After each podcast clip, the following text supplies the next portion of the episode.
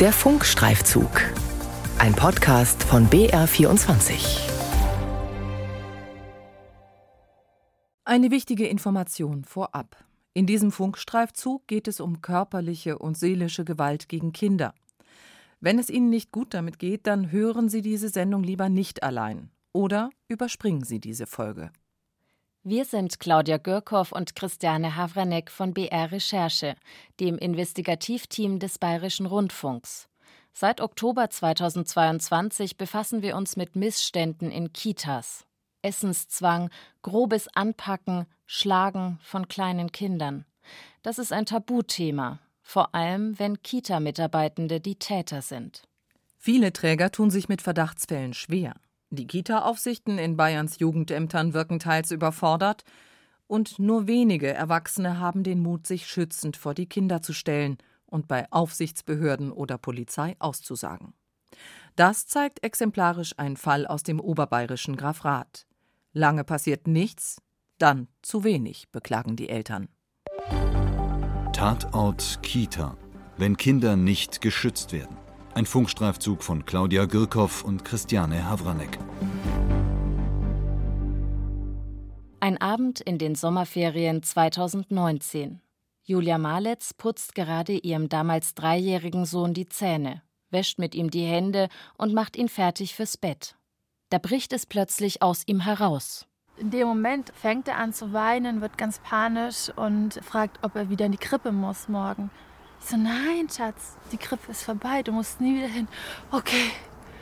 Dann hat er eben angefangen zu erzählen, ne, dass er, er grob angefasst wurde und er konnte es ganz klar deuten. Also er hat genau gezeigt, wo am Arm und äh, dass auf den Kopf gehauen wurde, ihrem Blödmann beschimpft wurde. Erst jetzt, kurz vor dem Wechsel in den Kindergarten, vertraut er sich seiner Mutter an. Schon vorher hat Julia Maletz mehrfach ein schlechtes Gefühl in der Kinderkrippe Rassobande in Grafrath gehabt. Als sie einmal vor dem Gruppenraum wartet, hört sie, wie die Krippenleiterin die Kleinkinder anbrüllt, sie sollten aufhören zu weinen und endlich mit Besteck essen. Ein anderes Mal kommt die Krippenleiterin herein, erinnert sich die Mutter, und ihr Sohn flüchtet regelrecht vor der Frau. Vor allem montags will der kleine Junge nicht in die Krippe gehen. Die entsprechende Erzieherin, ich war mit ihr im Gespräch und habe eben gesagt, ist hier irgendwas, was nicht passt? Und sie schaut mir grinsend im Gesicht, nee, ist alles in Ordnung. Das glaubt Julia Maletz nach dem Ausbruch im Bad nicht mehr.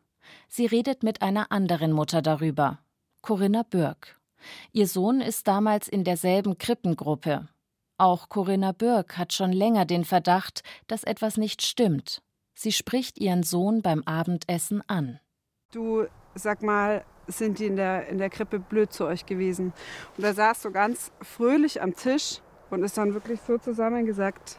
Also auch so mit dem Kopf nach vorne und nach unten. Und dann hat er ja gesagt. Und ich habe dann gefragt, ob er gehauen wurde. Und dann hat er gesagt, ja, wurde auch gehauen.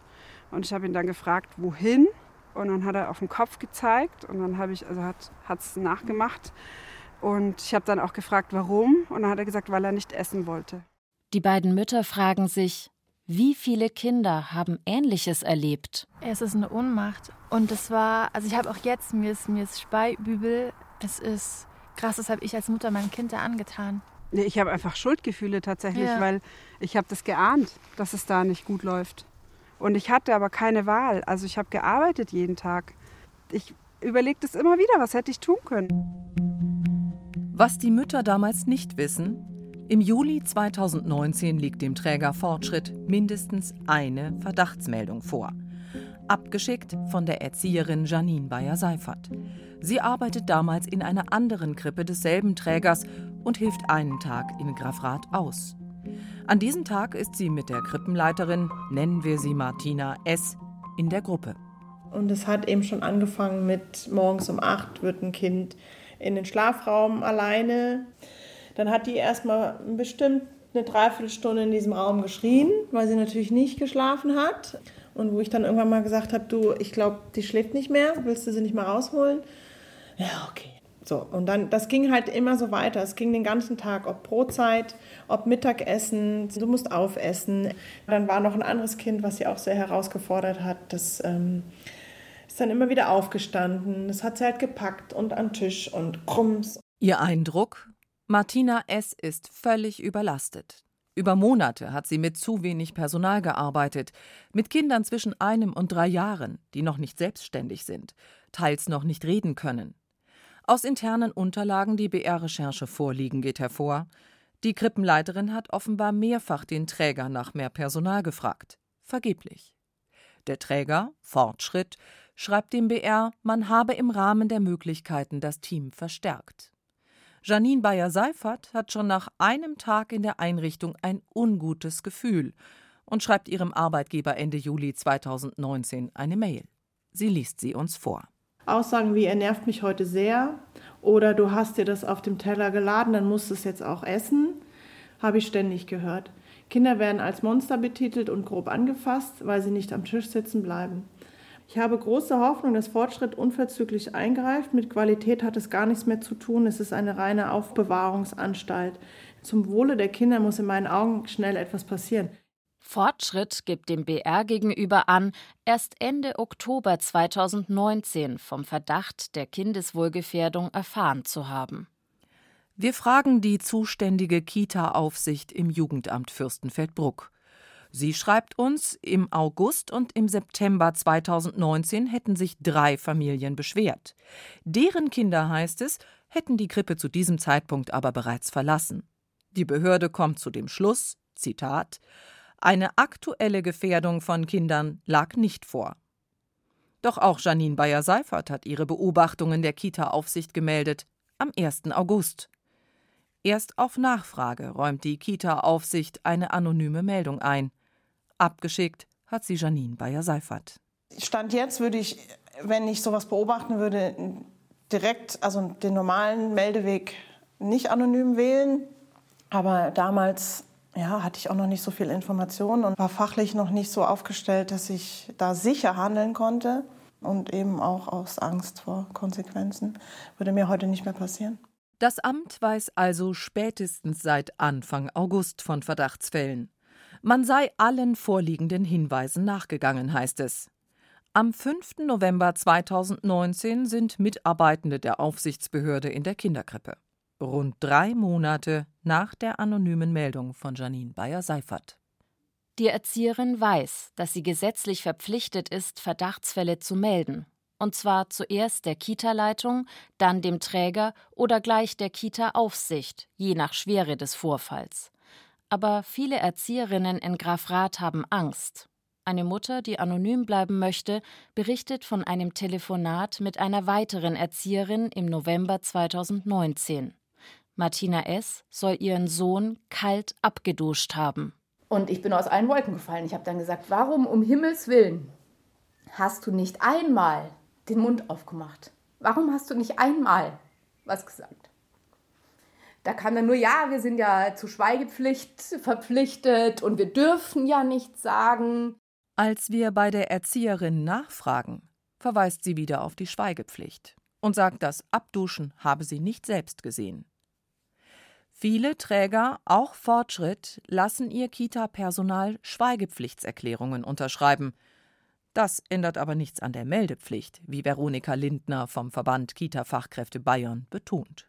Also das Kindeswohl wiegt immer mehr als die Schweigepflicht. Wenn eine Grenzüberletzung besteht, dann ist man in der Pflicht, die anzuzeigen. Natürlich erfordert das sehr viel Mut und ist nicht einfach für alle Beteiligten. Und im Zweifel kann man auch immer noch anonym Fälle melden, wenn man sich das jetzt nicht trauen sollte. Auch Julia Maletz und Corinna Bürg, die beiden Mütter, melden schon im August 2019, dass ihre Söhne von Schlägen in der Kinderkrippe berichtet haben, beim Bürgermeister und auch beim Jugendamt. An dieses Telefonat mit dem Amt erinnert sich Julia Maletz so. Man kann nichts tun, wenn man keine Verletzung sieht. Ja, das ist Schlag ins Gesicht. Das ist heftig, ja. Also ich finde es erschreckend, dass tatsächlich gerade bei Kindern erst so was Großes, Sichtbares passieren muss, das, was getan werden kann. Also gerade bei den Kleinsten, es geht doch nicht. Das Jugendamt Fürstenfeldbruck schreibt auf BR-Anfrage, es sei der Behörde nicht bekannt, dass solche Äußerungen gefallen seien. Aber mehrere Eltern fühlten sich nach unseren Recherchen damals vom Amt nicht ernst genommen. Linda Sayen-Kuhlmann vom Deutschen Kinderhilfswerk rät Eltern, sich nicht abwimmeln zu lassen. Wir wissen auch, dass Jugendämter leider sehr überlastet sind, aber das entschuldigt dennoch nicht solche juristischen falschen Aussagen. Es ist total falsch und absurd zu sagen, dass eben nur blaue Flecken und körperlich sichtbare Einwirkungen zählen. Graf Rath ist kein Einzelfall. Seit Beginn der Recherchen haben wir mit inzwischen 70 Erzieherinnen und Erziehern gesprochen. Nur zwei gaben an, sie hätten noch nie körperliche oder seelische Gewalt gegen Krippen- und Kindergartenkinder erlebt. Aussagen von Kita-Aufsichten zeichnen ein ähnliches Bild. Im Dezember 2022 haben wir schon einmal über Gewalt und Übergriffe in Kitas berichtet. Damals haben wir Aufsichtsbehörden in Bayern befragt. Aus der Umfrage geht hervor, dass sie 2021 insgesamt 129 Verdachtsfälle registrierten. 2022 waren es Anfang Dezember 232 Verdachtsfälle, also rund 100 Fälle mehr. Anfang März hat BR Recherche wieder eine Umfrage unter Kita-Aufsichtsbehörden in Bayern durchgeführt. 77 nahmen teil. Das Ergebnis? Fast jede zweite Behörde gibt an, sie könne ihre Aufgaben nicht komplett erfüllen. Nein, das ist nicht zu schaffen, heißt es von 13 Teilnehmern. 24 weitere räumen ein, ihren Aufgaben nur zum Teil nachkommen zu können. Oft sei zu wenig Arbeitszeit eingeplant. Acht Kita-Aufsichten verfügen nach eigenen Angaben nur über bis zu zehn Stunden pro Woche. Hinzu kommen unbesetzte Stellen und ein stetig wachsender Aufgabenbereich, schreiben viele dem BR. Die Angaben in der BR-Umfrage zeigen auch, wie unterschiedlich Kita-Aufsichten im Freistaat arbeiten. Besteht wie in Grafrath der Verdacht, dass Kita-Personal Kindern gegenüber übergriffig oder sogar gewalttätig geworden ist, befragen 30 von 77 Teilnehmern der Umfrage Eltern und Erzieherinnen. Zehn weitere befragen entweder Personal oder Erziehungsberechtigte oder nur sich meldende Personen. Einige Kita-Aufsichten aber schreiben dem BR, sie seien keine Ermittlungsbehörde. Die Erzieherin Janine Bayer-Seifert, die im Fall Graf Rath eine anonyme Meldung ans Jugendamt geschickt hat, sieht in der unterschiedlichen Arbeitsweise der Aufsichtsbehörden ein großes Problem. Also wenn ich von Qualität spreche, kann ich die in meinen Augen nicht gewährleisten, wenn jeder anders arbeitet oder jeder einen anderen Schwerpunkt legt. Finde ich schwierig. Das ist auch nicht verlässlich. Die Fachkräfte wissen ja dann auch gar nicht, wie sie vorgehen sollen, wenn sie gar nicht wissen, wie damit umgegangen wird. Tatsächlich müssen Behörden Sachverhalte selbst überprüfen. Das geht aus dem Bundesverwaltungsgesetz hervor. Auch aus dem Sozialgesetzbuch 8 lassen sich Prüfpflichten ableiten. Das regelt unter anderem die Rechtsgrundlage für Kitas und Kita-Aufsicht. So schreiben es uns einige Ämter.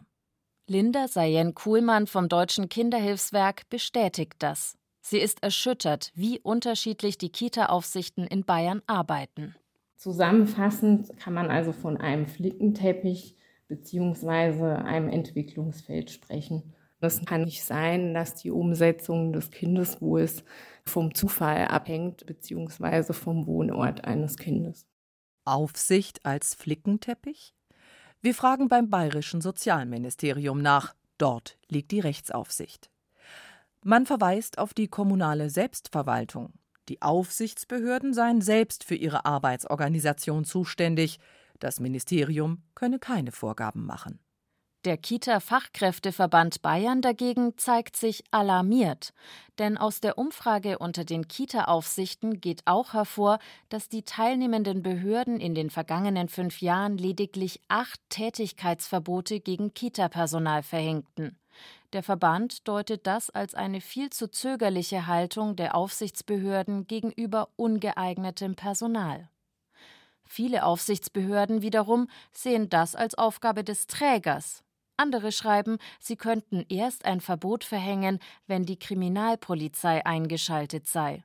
Verbandschefin Veronika Lindner meint dazu, ich befürchte auch, dass die Zahl höher sein müsste an Tätigkeitsverboten, ohne jetzt die ganze Berufsgruppe unter Generalverdacht zu stellen. Ich arbeite selbst in dem Beruf und weiß, wie viele Kita-Beschäftigte es gibt, die sehr gute Arbeit leisten unter den meist mangelhaften Bedingungen. Aber es ist leider aktuell so, dass wir einen sehr hohen Personalmangel haben und dadurch bleiben auch solche Personen dann im Beruf, die eigentlich nicht mehr dort arbeiten sollten. Zurück zum Fall Graf Rath. Anfang November 2019 räumt der Träger Fortschritt schließlich fünf Verdachtsfälle ein. Drei Monate nach den ersten Beschwerden. Das Jugendamt verwarnt den Träger. Es schreibt uns, weil er die Verdachtsfälle nicht wie vorgeschrieben umgehend gemeldet habe. Fortschritt dagegen schreibt, es habe keine Verzögerung bei der Meldung und dementsprechend auch keine daraus resultierenden Konsequenzen gegeben. Fünf Verdachtsfälle, nach BR-Recherchen haben allein sieben Kinder unabhängig voneinander von Schlägen in der Kinderkrippe erzählt. Vermutlich noch mehr, wie die Mutter meint, die anonym bleiben will. Weil es gab natürlich auch damals Eltern, die gesagt haben, wir haben auch eine passende Geschichte, aber wir gehen auf keinen Fall zur Polizei, weil das bringt sowieso nichts. Sie, Corinna Bürg, Julia Maletz und fünf weitere Mütter und Väter aber erstatten Anzeige. Ich habe mich darauf verlassen, dass die Polizei das schon macht und dass die schon schaut auf unsere Kinder. Es kommt anders. Das Ermittlungsverfahren gegen Martina S. wird im Juni 2021 eingestellt. Damit gilt weiter die Unschuldsvermutung. Weder sie noch ihr Anwalt haben sich auf BR-Anfragen geäußert. Kripo und Jugendamt hätten die Vorwürfe nicht bestätigen können, heißt es vom Träger Fortschritt. Letztendlich habe Aussage gegen Aussage gestanden. Fortschritt schreibt, man gehe inzwischen mit Konflikten anders um, habe umstrukturiert und Vertrauensstellen geschaffen, an die Mitarbeitende sich wenden könnten. Laut Träger ist die Krippenleiterin seit Mitte Oktober 2019 nicht mehr für Fortschritt tätig. Also was? Was muss noch passieren? Also welche Art von Gewalt gegen Kinder muss passieren? Und es reicht nicht anscheinend dass es da irgendwelche Konsequenzen gibt. Das macht mich, das mich macht es so wütend. Im zweiten Teil des Funkstreifzugs wird es um die Frage gehen, warum es so schwierig ist, Verdachtsfälle wie in Grafrath juristisch aufzuarbeiten und wie schwierig es ist, wenn kleine Kinder die einzigen Zeugen sind. Tatort Kita, wenn Kinder nicht geschützt werden. Ein Funkstreifzug von Claudia Girkow und Christiane Havranek. Redaktion hatten Verena Nierle, Helga van Ooyen und Veronika Wagner.